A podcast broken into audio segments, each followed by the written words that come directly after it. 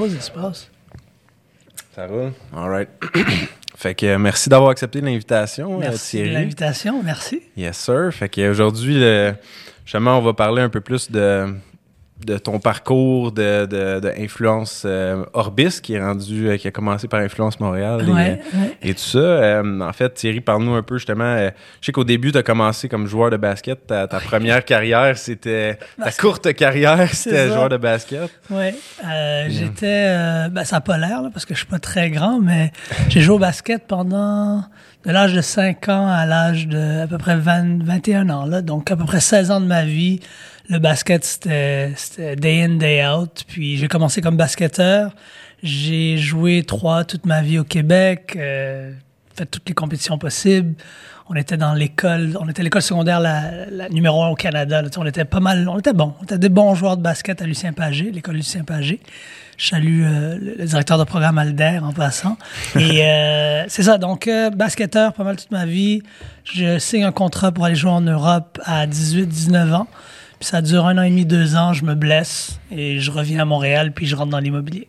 Ouais. Nice. Ouais, ouais. Puis, parle-nous un peu justement, Lucien Pagé. euh, J'ai vu dans, dans quelques entrevues, t'en parlais un peu. C'est quelque chose qui, qui t'a formé un peu parce que c'est une école avec un, on peut le dire, un peu rough des fois. là. C'est une Euh, école, c'est une école où tu veux pas nécessairement. Ben dans le temps, maintenant ça a changé. Je crois qu'ils ont fait des gros efforts, mais tu sais dans le temps où moi j'étais là, tu voulais pas envoyer ta fille ou ton gars là-bas. Là, c'était 2000 personnes. L'école a l'air d'un pénitencier. C'est pas, euh, c'est pas beau là comme école. Puis ma première semaine, je raconte ça de temps en temps, mais première semaine où j'arrive là-bas, il y, a un- y a un jeune avec un, un Uzi gun qui, euh, un une semi-automatique. Ouais.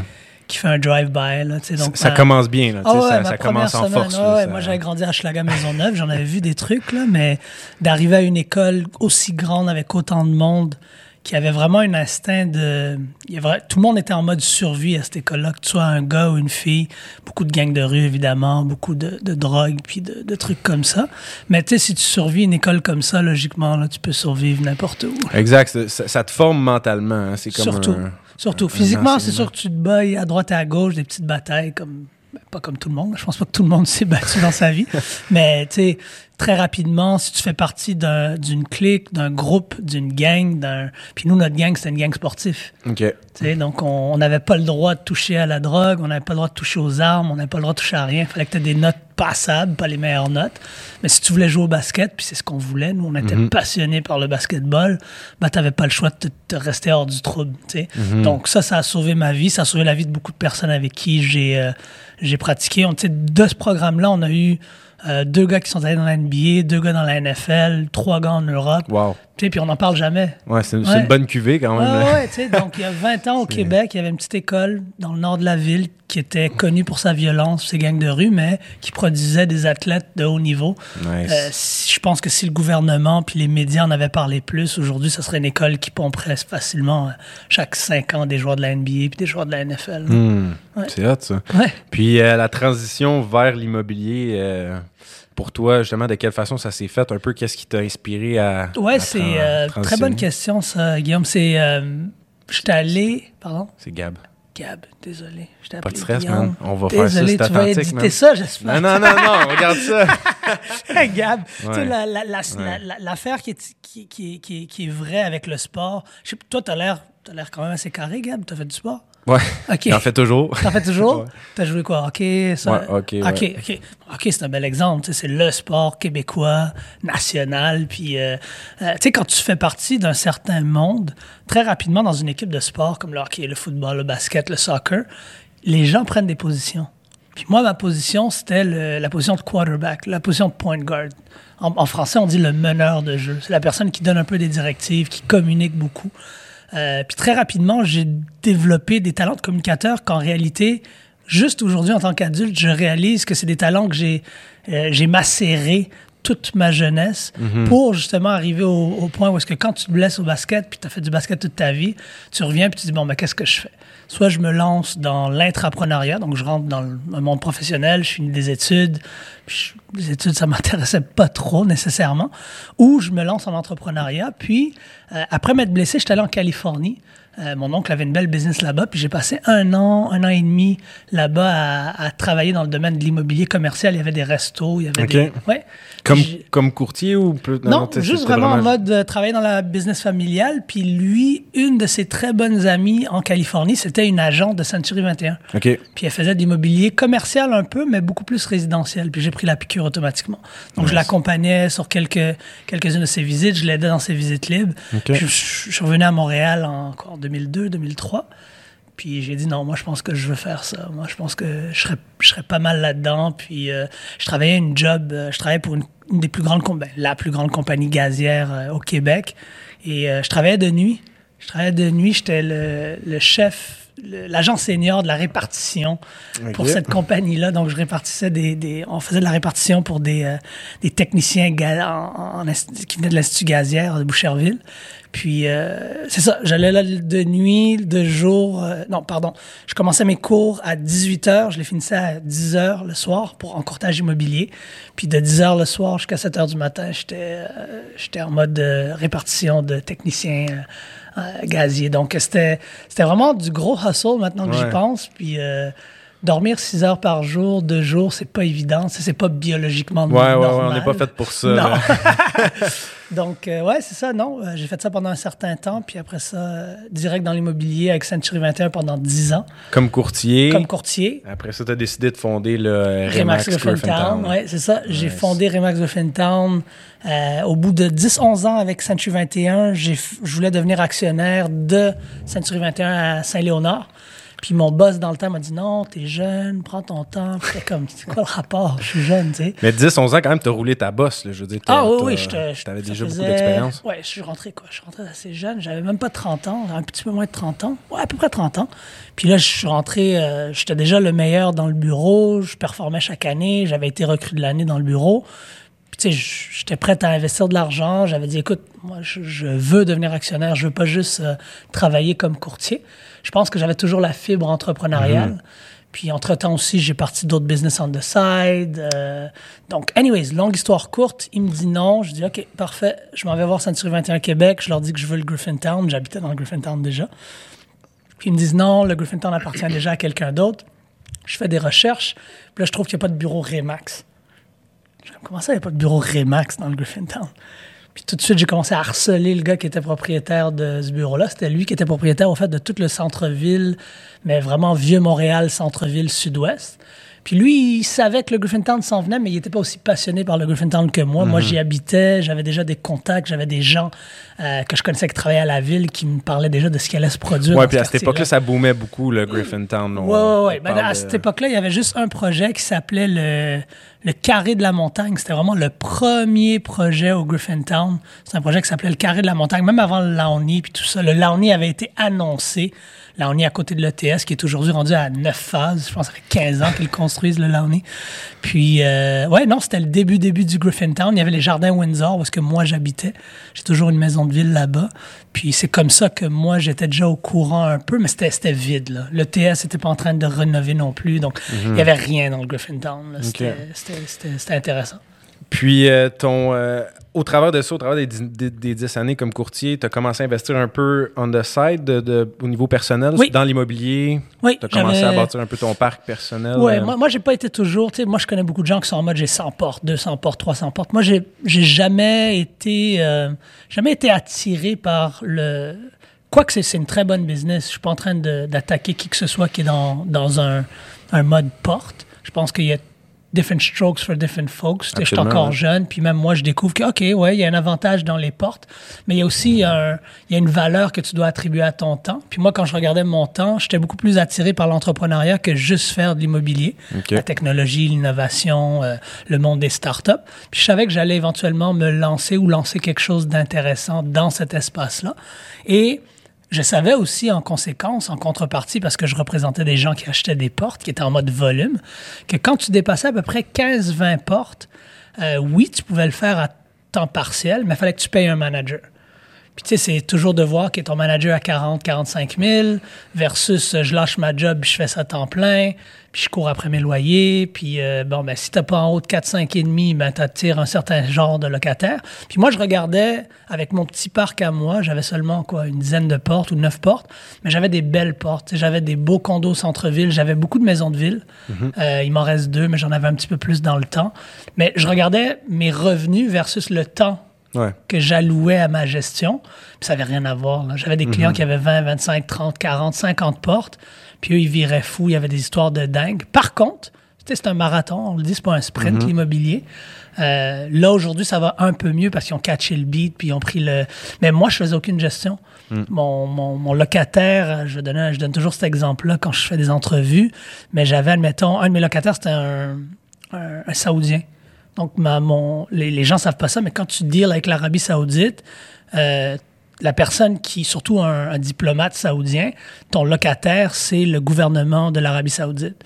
Donc, moi, je recevais des chèques six mois à l'avance qui venaient d'Ottawa. Puis après ça, quand j'envoyais un email, quand les six mois étaient finis, c'était pas OK, on t'envoie deux, trois chèques, on te renvoie six mois de loyer. Donc, tu sais, six mois de loyer à 3000 par mois, euh, je préfère avoir une porte comme ça Ouais. que d'en avoir d'avoir un cisplex admettons euh, dans n'importe quel quartier de, de l'est de Montréal puis que je me retrouve à courir après des loyers de 600 700 Puis pièces ça correspondait à, à tes attentes, en fait, à qu'est-ce que tu recherchais toi comme style d'investisseur, parce que on, Ouais. on a différents styles d'investisseurs immobiliers, puis euh, c'est- quand tu rentres dans l'immobilier que justement que tu vois que il y a- il y a- c'est tellement vaste. Des fois, on, pense que c'est juste euh, justement euh, monter le, le plus gros parc possible, mais Ben il, y a différentes, différentes options pour différents euh, objectifs. toi, hein. toi t'es en Exact. commercial? Ouais, exact. tu touches pas vraiment à l'immobilier, résidentiel Non, c'est peut-être ton petit parc à toi de côté mais tu sais tu deals avec des entrepreneurs Exact. Pour moi, c'est ça qui, qui me passionne. Moi, je suis un passionné de business, d'entrepreneuriat. Donc, tu sais, euh, ça, ça va Ça faire la jonction exacte là, entre l'immobilier, l'immobilier commercial et, euh, et la business, dans le fond. Fait que nos, locataires, c'est des business. Puis euh, sinon, euh, euh, justement, après ça, on fast forward un peu plus loin. Tu as décidé de partir Influence Montréal, qui est devenu Influence Orbis ouais et qui est encore en train, je pense, de, de vivre une phase de transformation aussi présentement. là. Ouais, on, va en parler un peu plus, plus tard, mais, ouais, mais si on regarde euh, les débuts d'un peu d'Influence euh, Montréal, qu'est-ce qui t'a poussé vers ça? C'était quoi Ouais, la- la- la- c'est, euh, le why en arrière, si on veut? Très bonne question, Gab. C'est euh, moi, quand j'ai commencé Remax Griffintown, j'ai j'ai adoré commencer quelque chose qui n'existait pas. Moi, je pense qu'un entrepreneur, un vrai entrepreneur, si tu vas à l'étymologie du mot, un entrepreneur, c'est quelqu'un qui, qui débute quelque chose, le, ça vient du, du verbe entreprendre. Quand tu entreprends quelque chose, c'est que tu commences quelque chose. Toi, tu commences un podcast, Right? right? That's it. Donc, tu es, par défaut, même si tu avais un 9 à 5 à droite et à gauche, puis que c'est pas ton full-time, tu es entrepreneur. Puis on associe beaucoup l'entrepreneuriat à euh, money ou non, l'entrepreneuriat, de l'entrepreneuriat, ça c'est créatif. Tu es en train de créer du contenu. C'est de l'entrepreneuriat créatif. tu es en train de créer de la valeur, tu donnes de l'information. Euh, J'espère que les gens vont avoir du entertainment aussi. Là. Mais euh, tu sais, qu'ils soient entertain ou non, au moins ils vont avoir un peu de valeur. Puis ils vont pouvoir soutirer un petit peu d'informations. Donc tu fais de l'ent- de l'entrepreneuriat de cette façon-là. Puis moi, ce que j'ai découvert avec la création de Remax Griffintown, c'était que j'ai adoré créer ça, créer quelque chose qui n'existait pas. Oui, c'était une franchise, mais le bureau en soi, j'ai acheté mon immeuble, j'ai construit un bureau à l'intérieur d'un immeuble commercial, on a construit un genre de coworking, on a rentré un one-stop shop, tu avais, un avocat, tu avais un, un notaire, tu avais un inspecteur en bâtiment, tu avais tout, tu avais un one-stop shop pour tous tes services.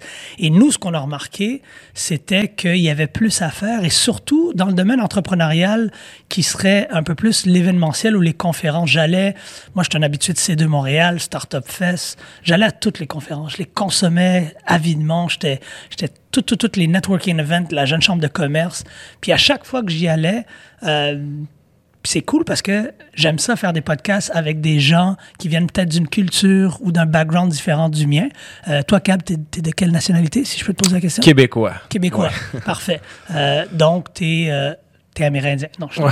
j'ai- mais j'ai des, racines T'as américaines des racines. aussi. ouais, ouais, Ben, j'ai un ami qui est autochtone puis qui te ressemble comme deux gouttes d'eau.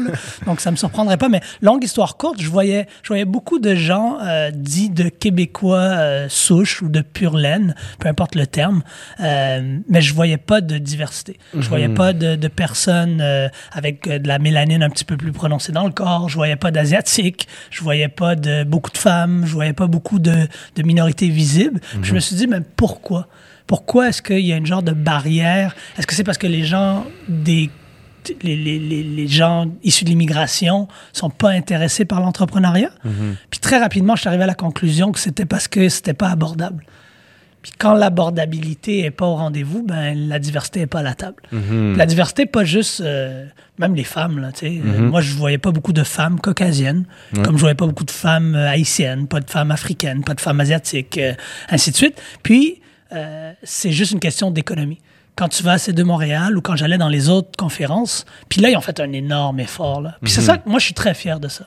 Je veux pas dire que c'est grâce à Influence MTL, mais je pense que j'en ai tellement parlé dans des shows de radio, dans des shows de télé, puis dans, dans des podcasts, que je suis pas mal certain que ça fait un bout de chemin. Puis là, j'entends justement que, puis je leur dis bravo, je leur tire mon chapeau, ils mettent des, en place des, des, des écosystèmes à l'intérieur de leur compagnie. Tu sais, donc, Startup Fest, euh, c'est de Montréal, ont en place des gens qui sont en charge de la diversité puis de l'inclusion maintenant pour s'assurer que, oui, on voit de la diversité dans ces conférences-là. Parce que à 1300, 1500 dollars le billet, c'est pas tout le monde qui ont les moyens d'aller à, à C2 Montréal, tu sais. Encore moins des gens qui viennent des quartiers dans lesquels moi j'ai grandi, Hochelaga Maisonneuve, Montréal-Nord, Rivière-des-Prairies, Saint-Michel. Impossible que tu te payes un billet à ce prix-là. Par contre, moi, qui avais les moyens, on m'invitait gratuitement chaque année. J'étais là. Chaque année, j'étais là. Donc, je dis, il y a, il y a- il y a une dissonance chose, totale, il y a une Ouais. dichotomie totale. Puis c'est quelque chose d'exceptionnel, justement, avec Influence Montréal, quand tu as amené la première édition. Gary V à. Montréal, euh, qui est quand même en soi un, un exploit. Euh, Très grand espoir. et en plus de le faire en offrant des billets euh, qui étaient très abordables. là. Tu sais, je me souviens, je pense que c'était 100 dollars environ. ou 99 80. piastres. On commençait à C'est- 99 piastres. Puis les gens, tu t'as tellement raison, Gab. Ils disaient, la, la plus grande question qu'on a dans tous nos événements qu'on produit, on est rendu à neuf conférences en deux ans et demi maintenant, c'est est-ce que à 99 piastres, je peux voir le main speaker? Ils croient pas. Les, les- les consommateurs de nos conférences ne croient pas qu'au prix qu'ils payent, ils sont capables d'aller voir le conférencier principal. Donc, tu sais, à rejoindre ton point, on amène Gary V, on dit que c'est 99 pièces, ben oui, il va être à la télé. Ah, il va pas venir, là. il va rentrer sur un écran là, classique. On s'est déjà fait avoir comme ça. On recevait tous les messages possibles. Euh, Puis non, on avait une réponse automatisée à la fin, un genre de robot euh, AI qui répondait oui, oui, tu vas le voir, Gary, il va être là en personne. Puis Gary il a embarqué direct, il nous a chargé beaucoup moins cher qu'il chargeait à, à d'autres personnes. Je lui ai fait le pitch en personne. Euh, il dit Terry, what you're doing looks, euh, désolé c'est en français. Thierry, ce que tu fais, ça a l'air vraiment intéressant. Euh, J'y crois. Euh, D'habitude, mon prix c'est ça. Je vais te charger beaucoup moins cher, mais t'es mieux de pas me. Il a dit des gros mots de la Bible là, en anglais.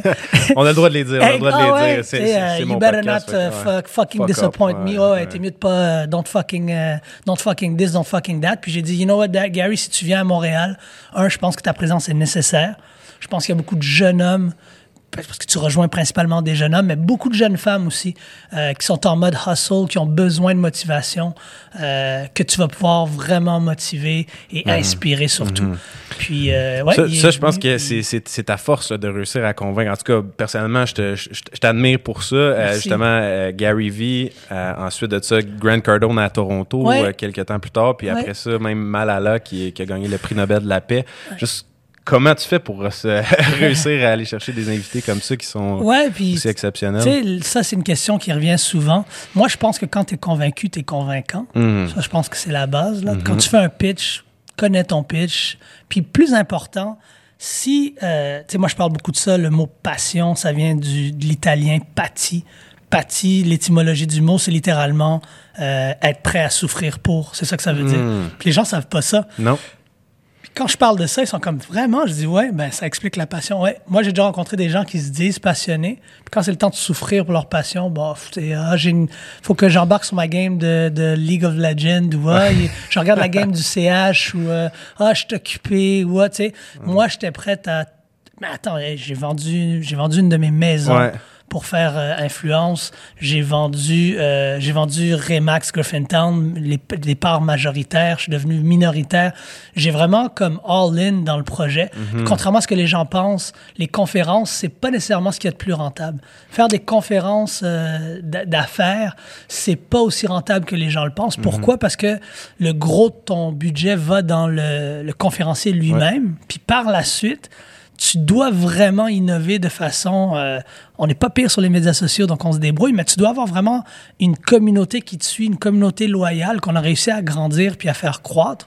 Mais surtout, ce qui coûte très cher, c'est l'audiovisuel. Produire une conférence de qualité, c'est sûr que si je te mets un micro puis je te dis, OK, Gary, assis-toi devant euh, 1000 personnes, 2000 personnes, puis parle, il l'aurait fait devant un micro, mais moi, je voulais que ça soit. Moi, je voulais que les gens viennent puis disent OK, wow, c'est aussi bon que. euh, c'est pas la production de C2 Montréal, c'est pas le spectacle que C2 est capable de faire, mais au moins, c'est une belle conférence. Ouais, c'était excellent. Moi, j'étais là. T'étais euh, là? personnellement, puis Ah ouais, gars? Ah, ouais, cool. ouais, je m'en souviens encore très bien, justement, parce que Ah, c'est un, cool. c'est un- c'est un événement qui a, qui a marqué. Euh, c'est pas, ouais, souvent qu'on voit des, des personnalités comme ça qui sont internationales, vraiment qui ont une reconnaissance partout. qui- Puis ils viennent pas parce que à date, ils se sont jamais fait pitcher.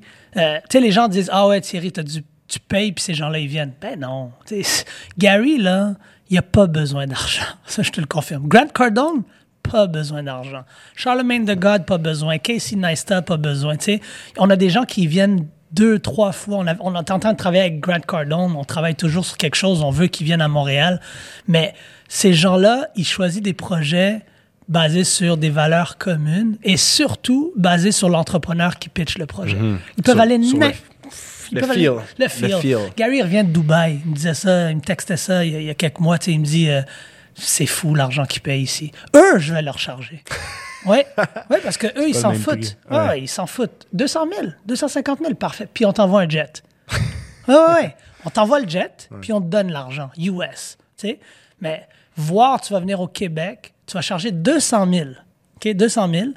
Fais une, fais une maths rapide. 200 000, juste à 1000 personnes qui viendraient voir Gary, ça veut dire que ton billet doit commencer à 200 pièces. Puis je calcule même pas l'audiovisuel, je calcule même pas le PR, je calcule même pas le marketing, je calcule même pas le, le meublier.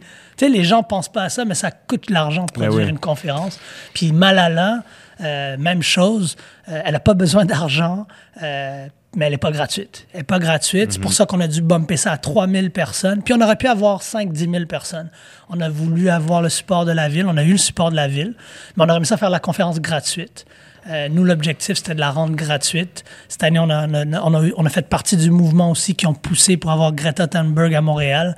Euh, puis ça, c'est un événement gratuit. Puis tu vois, quand tu as un événement gratuit, ben là, tu as 500 000 personnes qui viennent.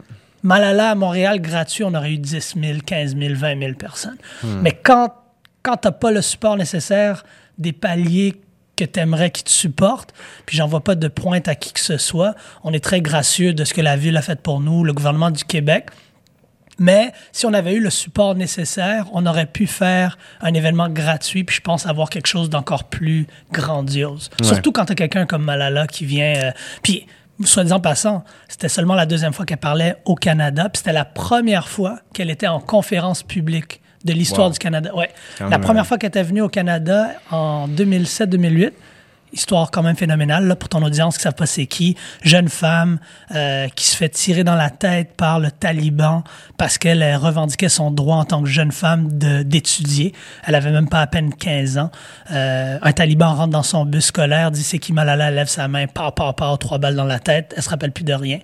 Euh, au lieu de tuer sa voix, ils ont amplifié sa voix. La fille, elle se réveille dans l'hôpital, elle dit Je veux retourner, je veux parler dans mon pays, je veux parler contre ce système de fous-là, de terroristes. C'est incroyable le courage. Le hein, de- de- courage, de- de cette- passion. Ouais. Être prêt à souffrir pour qu'est-ce qu'on veut, ça, c'est de la passion. Donc, moi, j'ai regardé cette femme-là, puis j'ai dit OK, si on veut continuer à augmenter la barre, on n'a on n'a pas le choix, il faut Malala.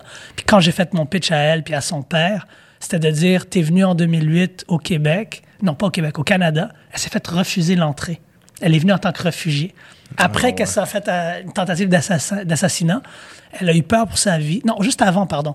Ils avaient peur déjà pour sa vie parce qu'elle était déjà médiatisée. Ils viennent au Canada, ils se font refuser l'entrée au Canada. La prochaine fois qu'elle revient au Canada, elle parle au Parlement. C'est la plus jeune personne de l'histoire du Parlement canadien à adresser le Canada. La seule femme voilée à l'avoir fait.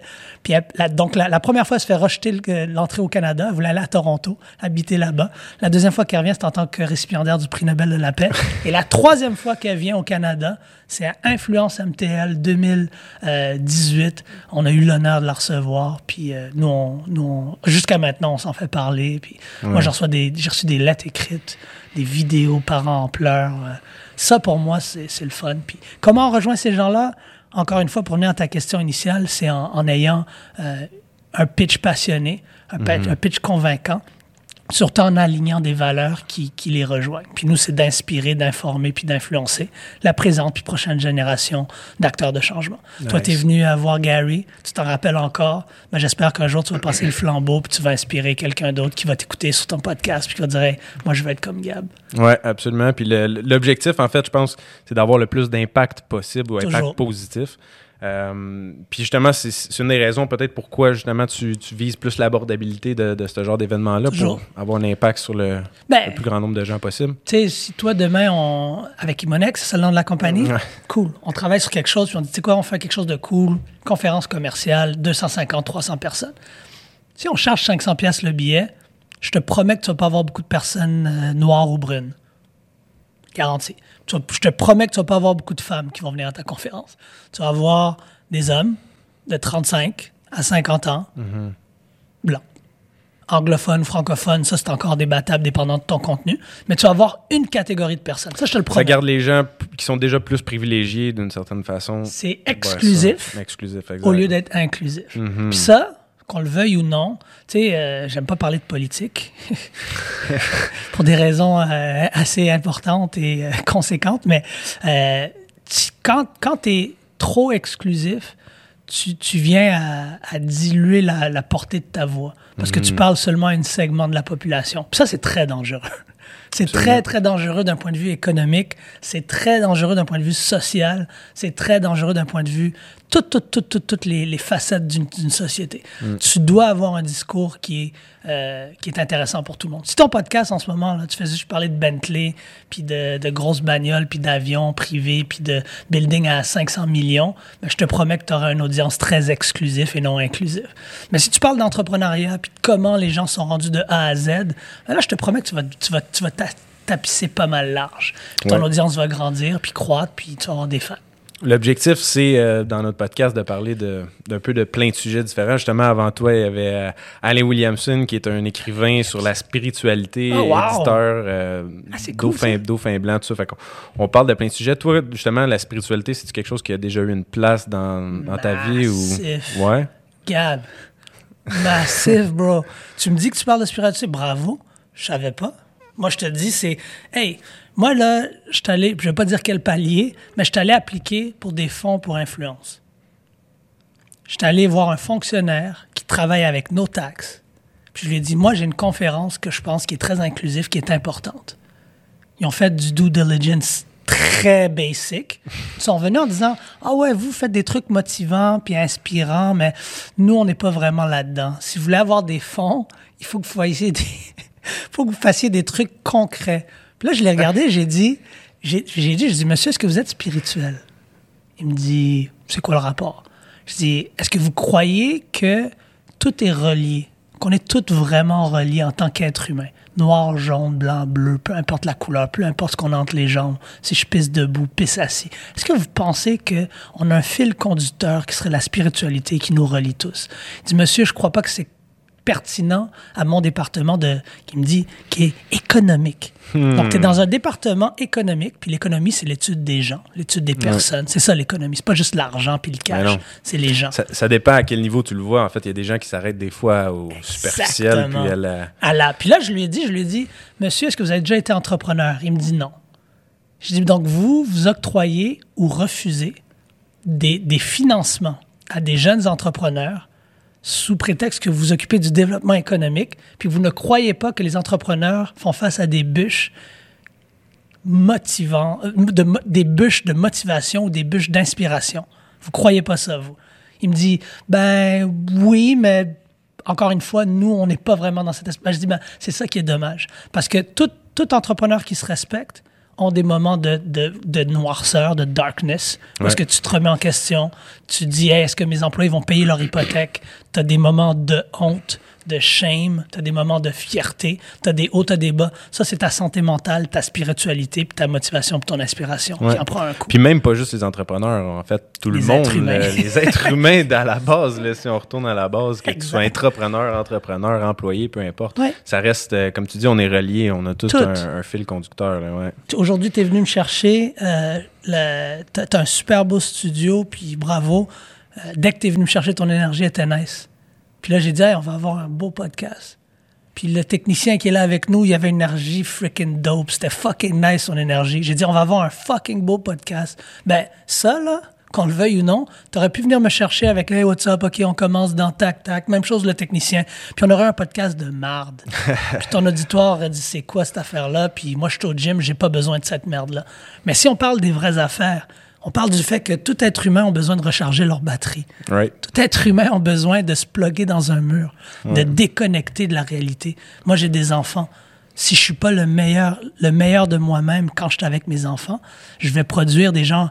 Les enfants, ça va détruire ou ça va construire leur, leur, leur, leur quartier. Absolument. Donc, moi, je veux pas qu'ils grandissent comme moi. Je veux qu'ils aient une meilleure vie que moi. Je dois avoir une batterie qui est rechargée. Puis c'est ça que je pense qui est la grande dichotomie ou même euh, la disparité de compréhension de qu'est-ce qu'est l'entrepreneuriat entre nos fonctionnaires qui allouent des gros montants, là, des gros financements, puis qui disent, ben, si t'es pas en intelligence artificielle, si t'es pas en tech, ben non, nous, en ce moment, on pousse euh, l'entrepreneuriat féminin, on pousse la tech, on, on pousse l'entrepreneuriat vert.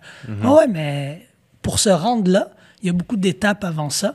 Puis là, on, on commence à parler de santé mentale dans l'entrepreneuriat, qui est une belle chose. Donc, euh, je te félicite d'avoir parlé de spiritualité sur ton podcast. Je vais l'écouter cet épisode-là. Tu vas avoir un, un fan en moi. Tu, tu vas pas juste l'écouter, tu le vis, fait que c'est encore plus loin. Euh, tu parlais de yoga, méditation. Que tu as, commencé, je pense, récemment, le yoga? euh, que- comment Ouais, ça se passe, là? Écoute, j'ai euh, récemment euh, influence. On, on a toujours voulu faire. Au départ, c'était oui des conférences, mais c'était l'aspect de la technologie derrière les conférences aussi. C'était d'être inclusif, de rejoindre la diversité. Et euh, j'ai rencontré quelqu'un qui était issu de la diversité aussi, qui est une jeune femme qui a commencé un studio euh, de yoga. Il m'a dit Thierry, est-ce que tu as déjà essayé le yoga? Ou la respiration Juste la respiration. Ouais, c'est ça. Puis je t'entends depuis qu'on est là, ouais, tu respires, puis tu sais, tu prends des, des respirations. Moi, j'étais pas bon, j'étais toujours on the go, j'étais toujours deal, deal, deal, close, close, close. Puis euh, j'ai commencé, mais je vais être franc avec toi, je, je, je n'ai pas encore, j'ai pas encore été, euh, je suis pas encore routinier. Je veux développer cette routine où euh, je suis capable de, de dire non à certaines choses, pas par manque de temps, parce qu'en ce moment, c'est ça qui se passe. C'est, ah, j'ai pas le temps, je dis non mais en, en, en termes d'énergie, en termes de valeur, en termes de... Puis je pense que ça, ça commence avec une intros- introspection de soi-même. Puis je pense que le yoga ou même la méditation, euh, que j'essaie de pratiquer un peu plus, vont pouvoir m'amener ça. Puis l'objectif, en fait, de la méditation, du yoga, c'est de se retrouver un peu, de retrouver le calme, si on veut, je pense, Ouais. dans, dans notre esprit, dans notre tête, pour être justement plus présent. J'écoutais un podcast, un podcast avec Gary Vee, que je pense que tu aimes Mm. On beaucoup. connaît bien, ouais. Ouais, euh, et Ryan Holiday. Je sais pas si t'as- Je t'as connais pas, mais j'ai entendu parler de Ryan. Euh, il a sorti son nouveau livre, c'est Stillness is the Key, où est-ce qu'il parle de la stillness, en fait, qui est un peu la tranquillité, si on veut. L'art de rien faire. Ouais. Euh, ouais. Il, il voit, il, il en parle pas comme ça nécessairement. tu sais, avec Gary, justement, c'est deux, deux personnes qui ont des personnalités qui Totalement différent. totalement opposées euh, au premier regard, Oui. mais qui, euh, quand on pousse plus loin, on voit qu'ils connectent à, à- au niveau, à un autre niveau, parce que justement, dans leur podcast, ils parlaient de la tranquillité, puis du fait d'être capable d'être calme mentalement, puis Hmm. d'être présent surtout. En fait, le mot, c'est présence. Ça, là. Puis, Dans le euh, moment. Ouais, puis Gary disait, tu sais, puis moi j'ai trouvé ça surprenant, il disait sur le podcast que pour lui c'est calme, sa vie est calme. Puis tu regardes Gary, puis c'est comme le gars qui a l'air d'être le moins calme, Calme, sur terre, là, c'est comme tu regardes, sa vie est tout le temps all over the place, il Ouais. prend l'avion, s'en va à Atlanta, s'en va à Boston, tu sais, il fait des conférences un peu partout, puis Ouais. il gère euh, une business de plusieurs centaines Grosse de millions, euh, tu sais, mais il disait que pour lui, tout est au ralenti quasiment. Hmm. Puis tu regardes les, les athlètes de haut niveau, les, Ouais, entrepreneurs de haut basket. niveau aussi, ils sont capables pratiquement de ralentir le temps pour être présent, pour être capable de vivre chaque moment pleinement puis d'être à son, à son meilleur au maximum tout le temps. C'est tellement beau là, ce que tu viens de dire, Gab, parce que moi, je peux te confirmer que euh, j'ai déjà été capable d'arriver à ce niveau de mastery, si je peux me permettre l'anglicisme, au sport. J'ai jamais été capable d'atteindre ce niveau-là au- en entrepreneuriat. Ça s'en vient.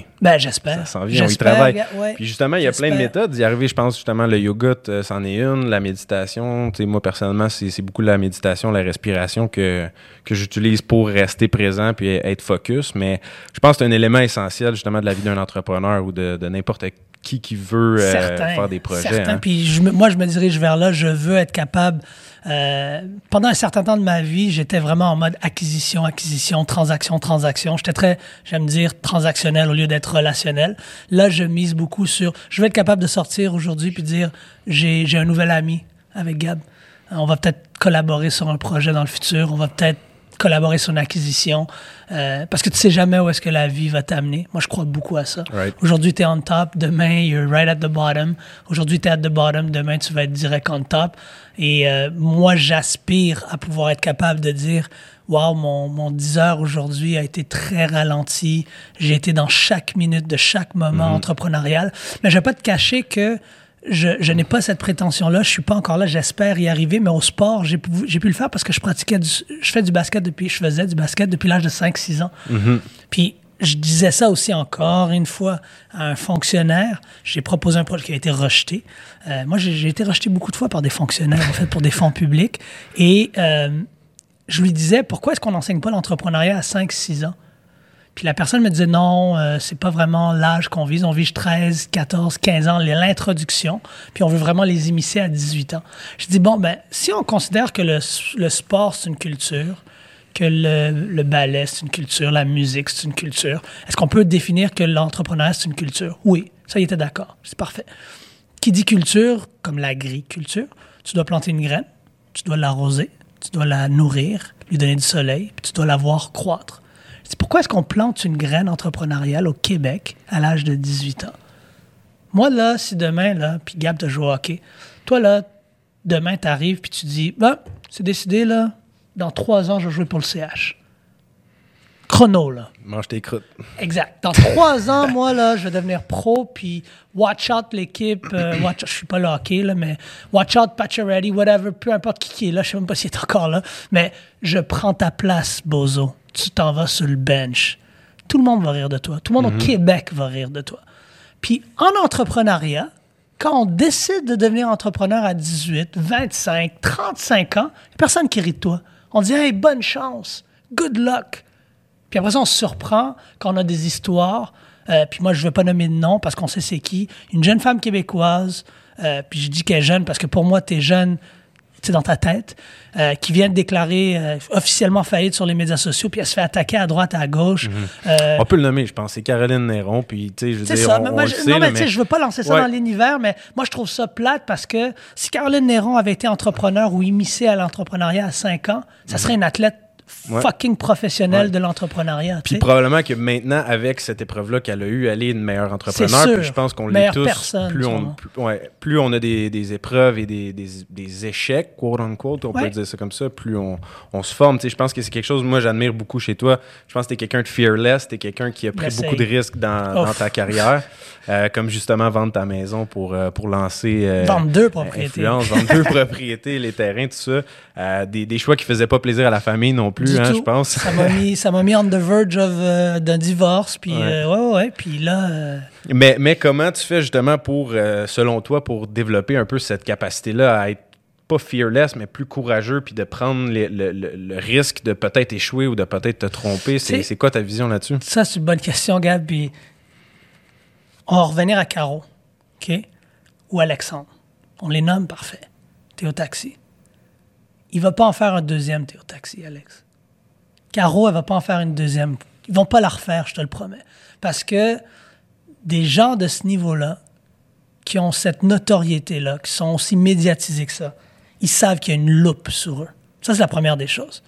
Mais même si tu n'as pas de loupe sur toi, puis si tu es en train de nous écouter, puis tu es à Candiac, puis tu viens de lâcher ta job, puis tu dis, moi, je pars une business, puis j'écoute Gab parce que Gab, il m'inspire, puis Thierry, j'en ai entendu parler, mais en tout cas, whatever. Puis en ce moment-là, tu es dans un dark moment. C'est un vrai dark moment. Tu viens de perdre deux de tes plus gros clients, puis tu as trois, quatre employés qui pourront peut-être pas payer leur hypothèque. Moi, je te promets, OK? Je te promets que rester dans ton sous-sol, pop des pills, boire de l'alcool, pas répondre à ton téléphone, pas répondre à tes créanciers, je te promets que, un, ça va rien faire de positif pour ta business. Ta tu vas pas sortir de la noirceur en faisant ça. C'est la première des choses. Deuxième des choses, tu peux soit te retrousser les manches puis essayer de trouver des, réelles solutions, puis t'asseoir avec ton créancier puis dire je passe une rough patch. T'asseoir avec tes employés puis dire est-ce que tu es prêt à passer à temps partiel? Je peux te donner des références pour que tu aies une meilleure job que ce que moi je peux te payer présentement. Est-ce que tu es prêt à aller cogner aux portes puis aller voir tes clients, tes prospects potentiels, tes leads potentiels puis dire I'm going through a rough time, mais je vais te donner un service exquis en termes de service clientèle. Je peux pas te garantir tout le reste parce que j'ai pas les moyens en ce moment, mais fuck que je vais te donner le meilleur service que tu as jamais vu de ta vie. Parce qu'en ce moment, c'est ça que je peux te donner. Si tu es capable de faire ces choses-là, tu vas réaliser après avoir passé des grosses tough patchs dans ta vie, surtout en business, que tu n'avais aucun contrôle sur qu'est-ce qui allait se produire à part qu'est-ce que comment toi tu réagissais sur la situation. Puis quand tu commences à comprendre ça, ben là, tu es capable, selon moi, d'évoluer puis de grandir en tant qu'entrepreneur. Puis d'avoir le courage, justement, d'entreprendre, puis de dire si je me trompe, j'ai passé déjà au travers, puis peu importe, je vais juste garder une bonne attitude. Ben, c'est, c'est, fait face à- chaque problème. Moi, j'ai un petit garçon, Shiloh, que j'adore. Mon petit garçon a 4 ans. Euh, Shiloh, récemment, il s'est brûlé. Il a mis sa main sur, euh, sur un show. Il a appris que c'était chaud. Il a appris que c'était chaud. j'avais dit, j'ai dit, j'ai dit, si tu touches ce cercle-là, qui est rouge, une plaque d'induction, pas d'induction parce qu'il ne serait pas brûlé, mais une four électrique, tu vas te brûler. Ouais, ouais, ouais, ouais. C'est ça qu'il se disait dans sa tête. Ouais. Quatre ans. Ouais, ouais, ouais, papa, papa. Il a touché, il s'est brûlé. Je te promets que Shiloh ne touchera plus jamais à cette plaque-là. Puis ça, c'est des cicatrices entrepreneuriales qu'on a toutes. Tu vas faire un mauvais deal. Tu vas mal parler à un client. Tu vas, rompre une relation d'affaires que tu pensais qui était la raison pourquoi tu étais successful en business. Euh, tu vas passer à travers des bas qui vont être vraiment bas, puis tu vas avoir des hauts qui vont être vraiment hauts. Puis je pense que le, le chasing du high, le chasing d'avoir. Moi, c'est ça que je suis après. Je suis après. Demain, je me lancerai en affaires avec vous. Je serai après de chasser ça, moi. De dire, Hey, il faut qu'on ait un gros deal qui close. Mais plus qu'un gros deal, il faut qu'on fasse un deal dans un quartier où est-ce qu'on peut peut-être redonner à la communauté. Puis là, d'un coup, toute la communauté nous back. Puis ils nous réfère d'autres deals malades qu'on n'aurait jamais eu parce que on n'a pas été seulement transactionnel, on a été relationnel. Quand tu comprends ça en tant qu'entrepreneur, là, que la business, c'est la business des gens quand tu es entrepreneur, là, je m'en, je m'en bats les reins dans quel domaine? Tu es. Tech, tu es en cannabis, tu es, dans la business du monde. Ouais, la business sert les gens. des gens. Tu es dans la business d'embaucher des gens, de renvoyer des gens, de consulter des gens, de faire affaire avec des gens, de dire non aux gens, de dire oui aux gens, de faire plaisir aux gens, de faire de la peine aux gens. Quand tu comprends ça, là, le reste, là. Ouais, puis je pense que le plus tôt tu peux le comprendre dans ton processus entrepreneurial, le mieux c'est. Parce Oui. que moi, au départ, j'essayais tout le temps de faire toutes les choses tout seul. Puis justement, j'en ai eu, j'ai eu mon lot d'échecs dans, dans, dans mon eu ta parcours. cicatrice. Exact, moi, ma, ma cicatrice. Puis, mais je veux savoir, c'est quoi ton point de vue, toi, sur. euh, euh, tu sais, on, on dit souvent que tu peux, tu peux aller chercher l'expérience de mentor ou de, de, de- de professionnels qui ont passé par là avant toi pour éviter de justement faire ces erreurs-là. Mais on le sait aussi que tu, sais, tu dis à ton garçon de pas toucher au, au- Ouais. feu, puis il le fait quand même. Il doit Ouais. apprendre par, euh, euh, par erreur. tu sais. Fait que c'est quoi ta vision un peu, puis comment qu'on peut, pour un entrepreneur, selon toi, là, euh, avoir, avoir le bon équilibre entre les deux, si on veut. Là. Moi, je pense que le mentorat est très important, mais moi, je, je préfère. Il y a un terme que j'adore qui n'est pas le mentorship, le mentor. Je préfère avoir un sponsorship, un sponsor. Puis un mentor, c'est quelqu'un qui va. Tu trouves un mentor, il va donner des conseils. Les conseils, c'est de la théorie. C'est comme quand tu vas à l'école. Moi, j'ai eu des bons profs. T'as- T'as-tu eu un bon prof, Gab, dans ta vie? pas été à l'école longtemps. Là, Pas mais été à l'école, c'est ouais. correct, ça. Mais tout le monde a un prof qu'on se rappelle. Tout le monde. Je m'en fous. Soit tu te rappelles pour les bonnes raisons, soit tu t'en rappelles pour les mauvaises raisons, mais tu t'en rappelles. Ça, pour moi, c'est comme un mentor. Des mentors, tu vas en avoir des bons, des moins bons. Tu vas en demander, qui vont, tu vas demander du mentorat, puis des gens vont dire oui, ils vont te dire non. Tu as des gens qui vont te vendre du mentorat, tu as des gens qui vont le faire gratuitement. Moi, je l'ai fait gratuitement pendant longtemps. Je prenais 12 personnes par année. Je le, je le médiatisais pas, mais je leur donnais tous les conseils du monde. J'ai des, j'ai des gens que j'ai mentorés qui font de la belle business, même de la business en termes de revenus, peut-être pas d'impact, mais plus importante que mes revenus à moi. Donc, je suis très fier de ça. Par contre, chose que j'ai appris, c'est que c'est plus important d'avoir des sponsors que des mentors. Puis un sponsor, c'est pas quelqu'un qui va seulement donner de la théorie, c'est quelqu'un qui va marcher le trial avec toi, qui va arriver et va dire Gab, je vais t'ouvrir la porte à SNC Lavalin, je vais t'ouvrir mauvais exemple. Je vais t'ouvrir la porte à Ivanhoe Cambridge. Non, mais tu sais, je vais t'ouvrir la porte au fond de la, la, la FTQ. Tu sais, je vais rentrer avec toi dans, le- dans le meeting, puis je vais dire, moi, là, je suis le sponsor, pas le mentor. Je suis le sponsor de Gab. Moi, Gab, là, je vouch pour lui. Ça, c'est encore plus important selon moi parce que là, on passe de la théorie à la pratique. Puis oui, effectivement, je pense que tu peux avoir toute la théorie du monde, mais il faut que, comme mon fils, tu touches la plaque puis que tu te brûles pour comprendre certaines choses. Parce que je lui ai dit, moi, je suis le mentor de mon fils. Je lui ai dit, mais il m'a pas écouté. Ouais, ouais, exact. Puis même s'il m'écouterait, ben, il aurait fallu qu'il se blesse un moment donné pour bien comprendre ou qu'il se fasse mal pour bien bien comprendre c'est quoi l'importance de faire attention. Je pense qu'en plus, en tant qu'entrepreneur, c'est quelque chose qu'on a à l'intérieur de nous. On veut faire les choses par nous-mêmes, on veut l'apprendre à notre façon. hein. Puis c'est- une qualité en même temps que c'est un défaut parfois. là, Ça, là. Gab, là. je pense que tout entrepreneur qui se respecte, la qualité première d'un entrepreneur, la première des choses, là, je pense, un, on est un peu dingue. On est un peu borderline dingue, puis pas dingue dans le mauvais sens, on est fou, on est cave, non. Dingue du sens qu'on on aime. Euh, salue Nico là, du Vernois qui vient de sortir Les idées folles, son nouveau livre. C'est ça l'entrepreneur, d'avoir des idées folles, d'être fou. C'est ça l'entrepreneur. L'entrepreneuriat, faut être, faut, sorry là, tu te lances dans le vide. tu veux créer quelque chose qui n'existe pas, ou si ça existe, toi, tu as la solution infuse. Toi, tu vas le faire mieux que tout le monde. Un, faut être quasiment prétentieux ou bipolaire pour penser que c'est faisable. Première des choses. C'est borderline de la... Tu sais, il faut que tu sois mentalement pas tout là. Puis la, la chose la plus que moi j'ai remarqué chez tous les entrepreneurs, on est compétitif. Puis c'est maladif. On est compétitif au point où est-ce que on veut gagner, on veut gagner, on veut gagner. Puis je pense que euh, je reviens des Nations Unies justement, puis j'ai fait un exercice qui a été life-changing, euh, où est-ce que des fois, gagner, ça veut pas nécessairement dire que Gab doit perdre. J'ai vu passer ça. Tu as Hey. fait un post récemment sur euh, le, le- le dilemme du prisonnier, c'est ça? Hein? Hey, ça a changé ma vie. Parle-nous-en un peu. euh. Le, le- le dilemme du prisonnier, pour ceux qui ne savent pas c'est quoi, c'est une expérience qui a été conduite où est-ce que tu as deux prisonniers qui sont euh, déclarés coupables euh, ou qui sont du moins euh, qui s'apprêtent à aller devant un jury ou devant des policiers. Puis tu as des choix. Tu as quatre choix. Si, ton audience en ce moment qui ne regarde pas vidéo, qui sont dans l'auto, fais un- faites un carré, puis dans le carré, tracez une croix. Vous avez quatre cases. La première des cases, c'est Gab, euh, puis moi, on est les deux prisonniers. Gab me snitch. Gab me, me, donne aux policiers. Gab va avoir une sentence réduite, va sortir. Moi, je vais une sentence de malade. OK?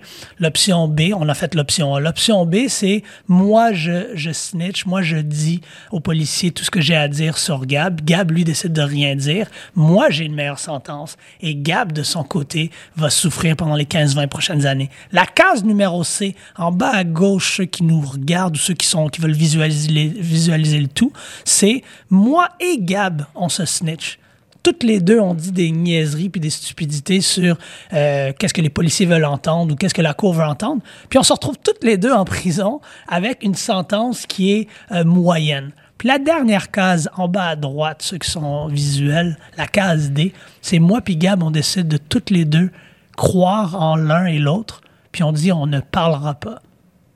Puis on parlera pas tant qu'on n'a pas un avocat. Puis on va rien dire. Puis en fin de compte, parce qu'on n'a rien dit toutes les deux, ben on a une sentence non seulement très réduite, mais une sentence qui est expéditive puis qui passe extrêmement bien. Puis ça, c'est l'art de comprendre que des fois, là, faut que tu fasses confiance à l'autre pour avoir un, un résultat. Pour être un bon criminel, dans le fond. c'est bon ça. Non, pas pour être un bon criminel, mais, mais, pour... mais non, mais l'exemple est très bon, puis ça, ça amène le point que c'est justement, c'est faut, faut des fois faire confiance, puis juste écouter aussi, tu sais, comme écouter l'autre partie, pas juste Ouais. euh, être, avoir ses propres intentions. Euh, faire confiance que l'être humain à la base n'est pas mauvais. Puis que si moi puis Gab, on a fait un mauvais coup ensemble, mais qu'on se connaissait avant de faire le mauvais coup, ben, faut que je fasse confiance que Gab va, va, va croire que notre relation était plus importante que de faire un deal, faire une transaction. Puis si je crois ça, ben j'ouvre pas ma bouche. Puis en business, il y en a plein d'items comme ça. Je, je te throw pas under the bus, euh, je te vends pas à autrui. Puis je, je suis convaincu et convaincant que, que tu vas prendre la meilleure décision pour nous deux. Puis même si, si mon ego, je dois le mettre de côté, euh, je suis prêt à faire un step back pour faire deux steps forward. Cool. Puis on parle d'ego, justement, ça m'amène à un point que je voulais qu'on on parle l'ouverture d'esprit. Je pense pour toi, c'est quelque chose qui est, qui est très important. Diversité, on parle d'ouverture d'esprit, ça vient pas mal clair. ensemble. Euh, c'est quoi justement ta vision sur c'est quoi être ouvert d'esprit pour toi? Moi, j'ai un quote que je dis toujours. Je dis, euh, en anglais, on dit close mouth don't get fed. OK? Puis moi, je dis toujours, ben, si close mouth don't get fed, imagine closed minds. Puis ça, ça veut dire en français, pour ceux qui nous écoutent, les, les, les, les bouches fermées ne sont pas nourries.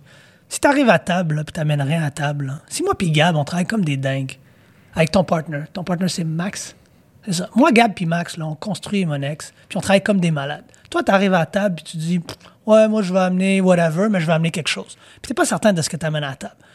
Ta bouche est fermée, tu vas pas manger. Tu vas pas être nourri parce que nous, on va pas travailler pour que toi, tu sois nourri. Ça, c'est le close mind, don't get, close mouth, don't get fed. Moi, ce que je dis, c'est que si une bouche fermée n'est pas nourrie, imagine un esprit fermé. Comment est-ce que tu peux nourrir ton esprit si tu es fermé à l'idée de travailler avec des gens qui te ressemblent pas?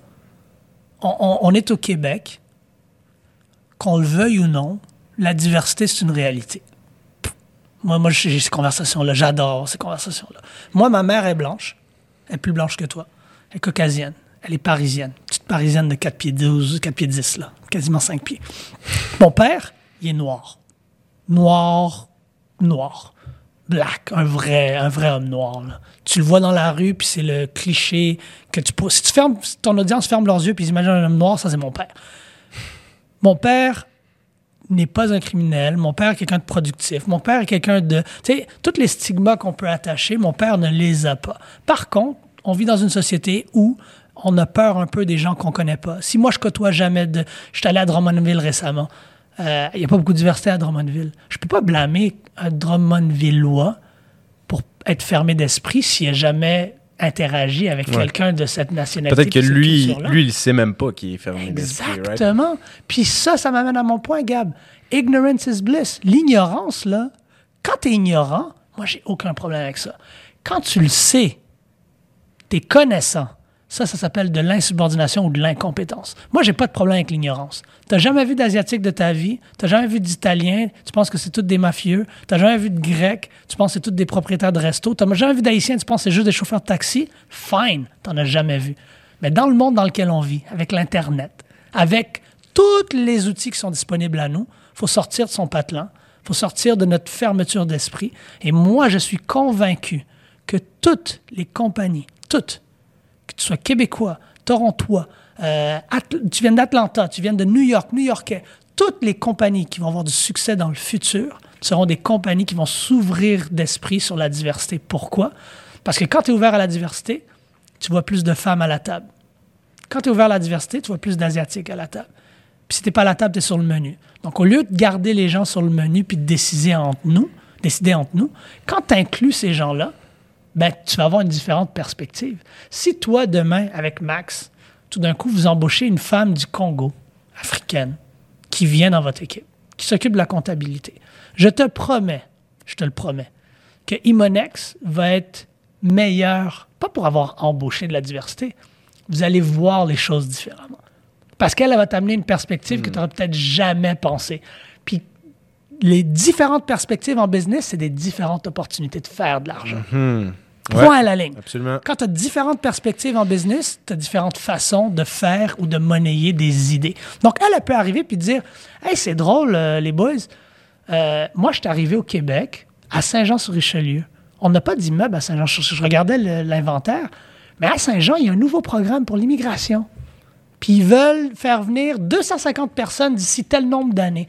Ben, toi, tu pourrais décider avec Imonex de dire bon, ben, on va développer un pitch deck on va l'envoyer à tous les consulats qui vont être ciblés par Immigration Québec pour venir habiter dans cette région-là. Puis laisse-moi te dire quelque chose. Il y a des immigrants qui viennent au Québec avec des millions de dollars.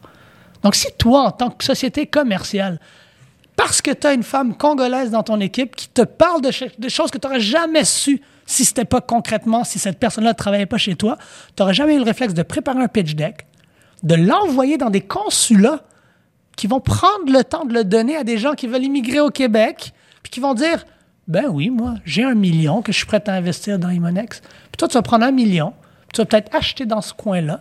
Puis tu vas peut-être dire ben, dorénavant, je fais un partenariat avec le département, euh, le ministère de l'économie et de l'immigration, puis on va créer un hub commercial dans un de nos, nos, nos, nos, nos, nos malls.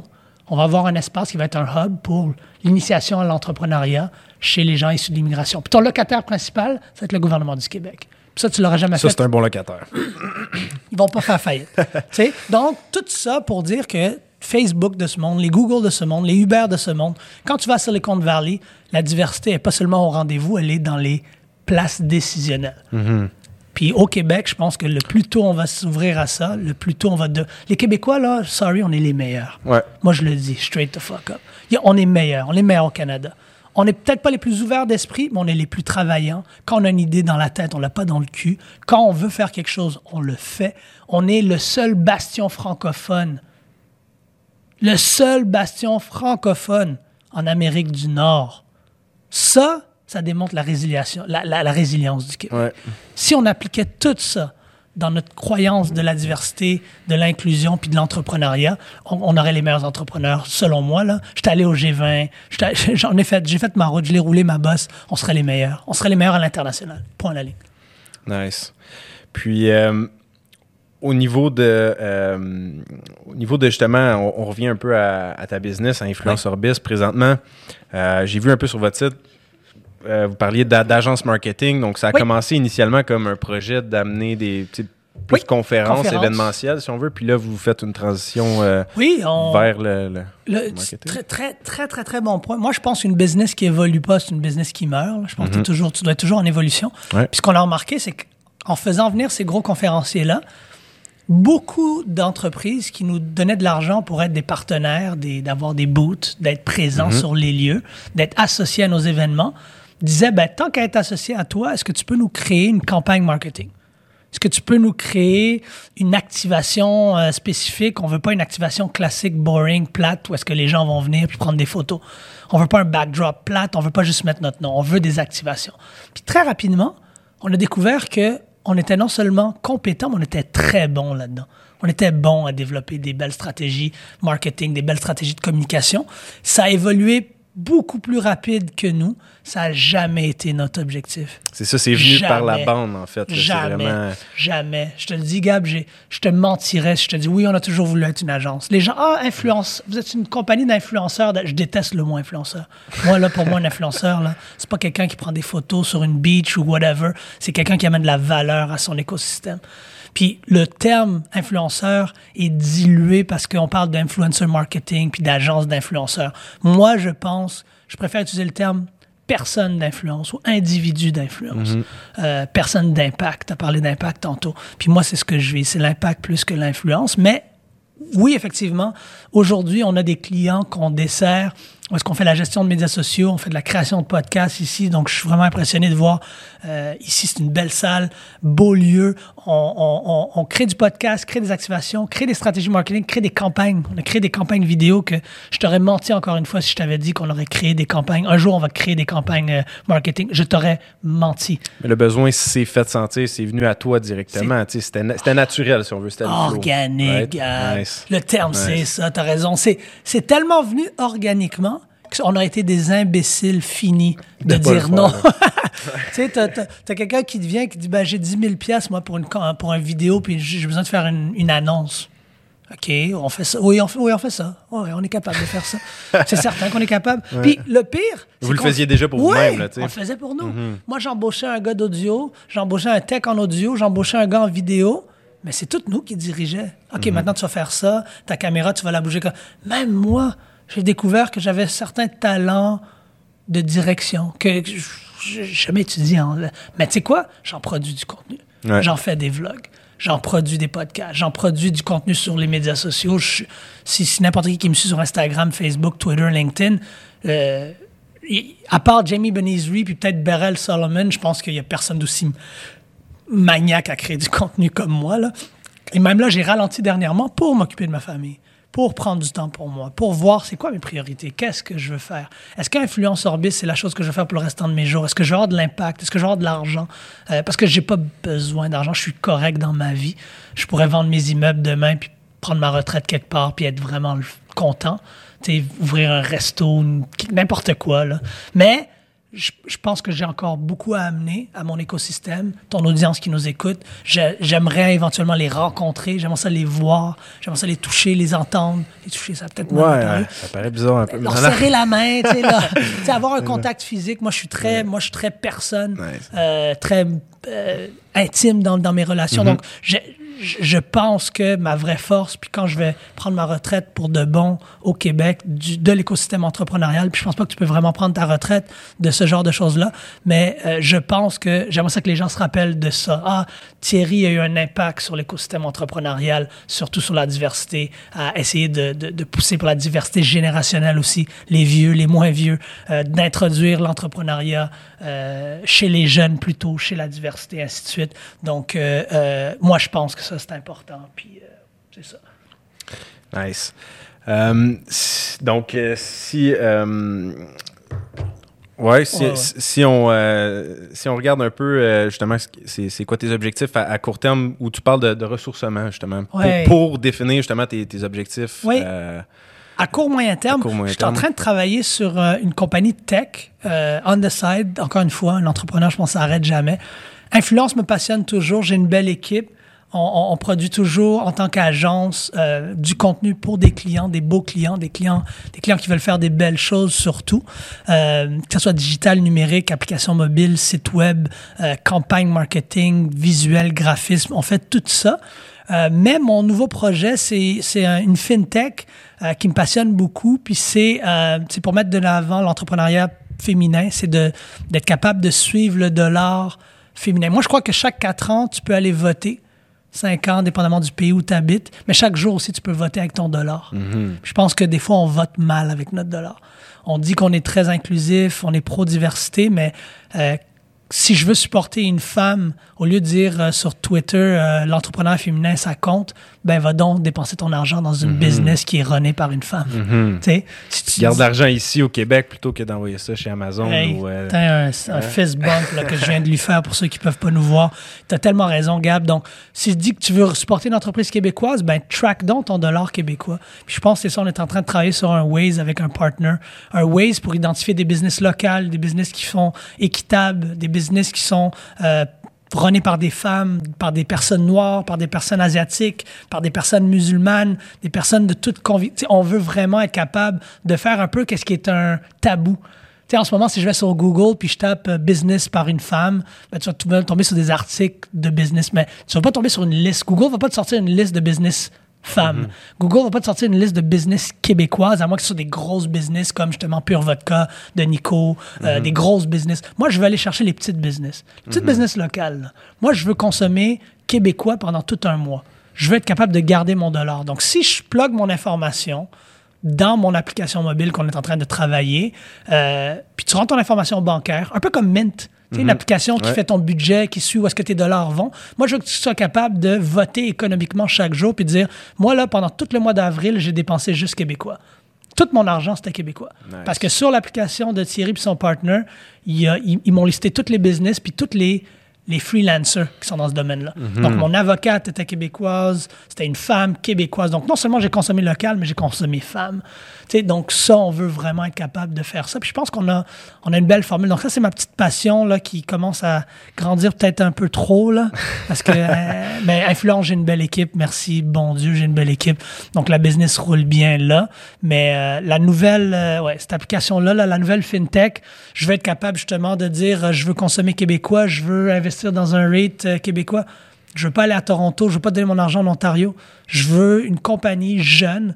Euh, tu vas pouvoir mettre des critères quand même assez mhm. impressionnants. Des critères qui sont pas populaires, on va se le dire. Mais qui sont, individuels, qui sont uniques à chacun, selon tes... Je veux LGBTQ. Je veux consommer dans une business québécoise, femme, lesbienne. Tu vas être capable d'identifier ça, puis on va, il va peut-être pas en avoir beaucoup, mais tu vas les connaître. Mm. Puis quand tu sais, encore une fois, quand tu sais pas, quand tu es ignorant, il n'y a pas de problème. Mais arrête de dire faut consommer local, faut consommer local, puis tu as une application qui peut te dire tout ce qui est local, puis que tu le fais pas. Là, c'est de l'incompétence. Là, t'as plus d'excuses. T'as plus d'excuses. exactement, exactement. Nice. Fait que sinon, euh, où, où- où les gens peuvent te retrouver, te suivre? euh, Oui, ben moi, je- comme j'ai dit, c'est euh, Thierry Lindor, donc Thierry comme le joueur de soccer Thierry Henry, Lindor comme le chocolat, L-I-N-D-O-R, et c'est tout en un. Si vous tapez mon nom sur Google, vous allez sûrement me trouver. Puis sur les médias sociaux, c'est la même chose. Euh, moi, je crois pas avoir une personnalité X sur les médias sociaux. Puis non, ce que vous voyez sur les médias sociaux, c'est ce que vous avez entendu pendant ce podcast-là. Euh, je suis moi-même. Parlant de ça, justement, pour finir sur une touche, l'authenticité, c'est quoi pour toi, justement? La- L'authenticité, là, pour moi, c'est c'est la seule chose qui compte. je pense que quand tu n'es pas authentique puis tu fais de la business pour les mauvaises raisons, je pense que l'entrepreneur est tellement populaire.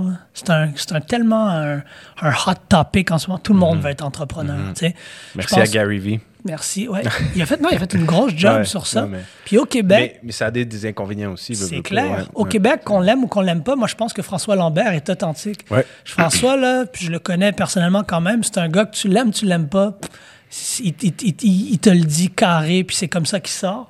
Mais, mais moi, je pense que le Québec a besoin de- de- d'entrepreneurs authentiques. On est trop authentique en tant que Québécois. On est trop fiers. On dit trop qu'est-ce qu'on pense. Quand on n'est pas content, on commence des carrés rouges. Quand on n'est pas content, on s'en va sur le pont Jacques-Cartier puis on le bloque. Quand on n'est pas content, on le dit. Pourquoi est-ce qu'on s'arrêterait dans notre vie entrepreneuriale dans le but de faire de la business? Pourquoi est-ce que si tu travailles à Deloitte, tu travailles à la Banque Royale, dans le but d'avoir une promotion, tu ne veux pas être authentique? Puis tu sais quoi? Éventuellement, là, après que tu as eu ta promotion, tu vas dire quelque chose un jour, puis ça va, ça va, ça va te rattraper. Tu vas être authentique un jour, ça va t'échapper pendant un 5 à 7, tu vas avoir un peu d'alcool dans le corps, puis quelqu'un va t'entendre dire quelque chose que tu n'aurais peut-être pas dû dire. Mais si tu le dis depuis le début, à l'embauche peut-être, peut-être pas à l'embauche, mais si tu le dis Si tu au vis tout le temps de début, façon authentique, exactement. t'as pas, t'as pas Tu rien pourras pas mentir. Tu vas arriver, exact. tu vas avoir ta job pour la bonne raison, tu vas être promu pour la bonne raison, tu vas faire des deals pour la bonne raison, tu vas avoir des beaux invités dans ton podcast pour la bonne raison. Puis c'est vrai, c'est comme ça. Moi, je pense que l'authenticité, c'est, c'est la, la- ça devrait être la base de tout. Absolument. Dans un monde fake, l'authenticité, c'est, rare. Ouais, je suis bien d'accord avec toi. Fait que sur ça, merci euh, Thierry d'avoir accepté l'invitation. Merci.